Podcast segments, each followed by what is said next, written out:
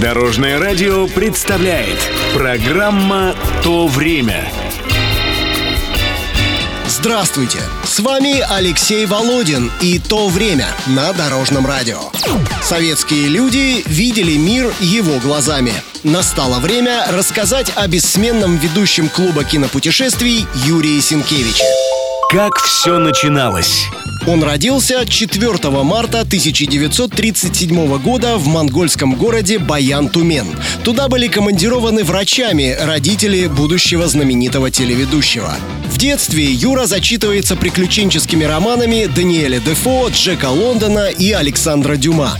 Когда родители вернулись в СССР, юный Сенкевич учится в обычной школе в Ленинграде. Там же оканчивает военно-медицинскую академию. В 1962 году он переводится в Москву, работает в Институте авиационной и космической медицины, затем в Институте медико-биологических проблем. С целью изучения поведения человека в экстремальных условиях Сенкевич участвует в арктических экспедициях. От главного редактора журнала «Дружба народов» ему поступает предложение вести путевой дневник. Эти заметки стали началом журналистской биографии Юрия Сенкевича.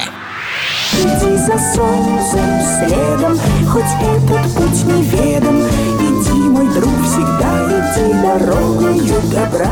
Было время.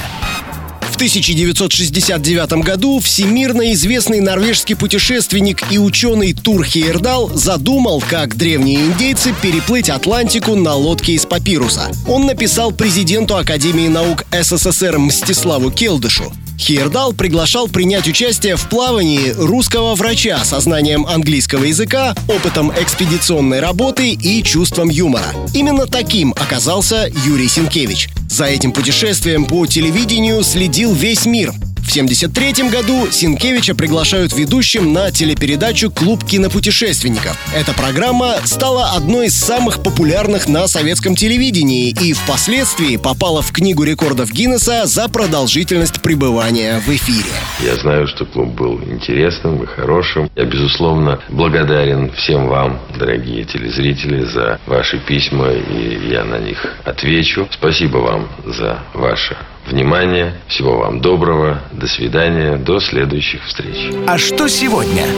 В 2003 году у Юрия Сенкевича случился инфаркт прямо во время записи передачи. Врачи не смогли его спасти. Программа «Клуб кинопутешественников» больше в эфир не выходила. Сейчас в честь Юрия Сенкевича названы «Самолет» и «Океанский танкер». В 2009 году на Селезневской улице в Москве открылся кабинет-музей знаменитого путешественника, телеведущего и ученого. Накануне исполнилось 85 лет со дня рождения Юрия Александровича. Как-то в конце 80-х знаменитый писатель Михаил Жванецкий пошутил «Хватит видеть мир глазами Сенкевича». Фраза адресовалась жителям нашей страны, которые не могли выезжать за рубеж из-за железного занавеса. Время иногда делает шутки непонятными, но все же вряд ли кто-то будет спорить, что в путешествиях нам часто хочется видеть рядом умного, веселого и интеллигентного попутчика. Это была программа «То время» с рассказом о Юрии Сенкевиче. Читайте или слушайте выпуски на нашем сайте или в мобильном приложении Дорожного радио. Всего доброго! Вместе в пути! Программа «То время» на Дорожном радио. Слушайте по субботам в 11.00 и по воскресеньям в 19.00.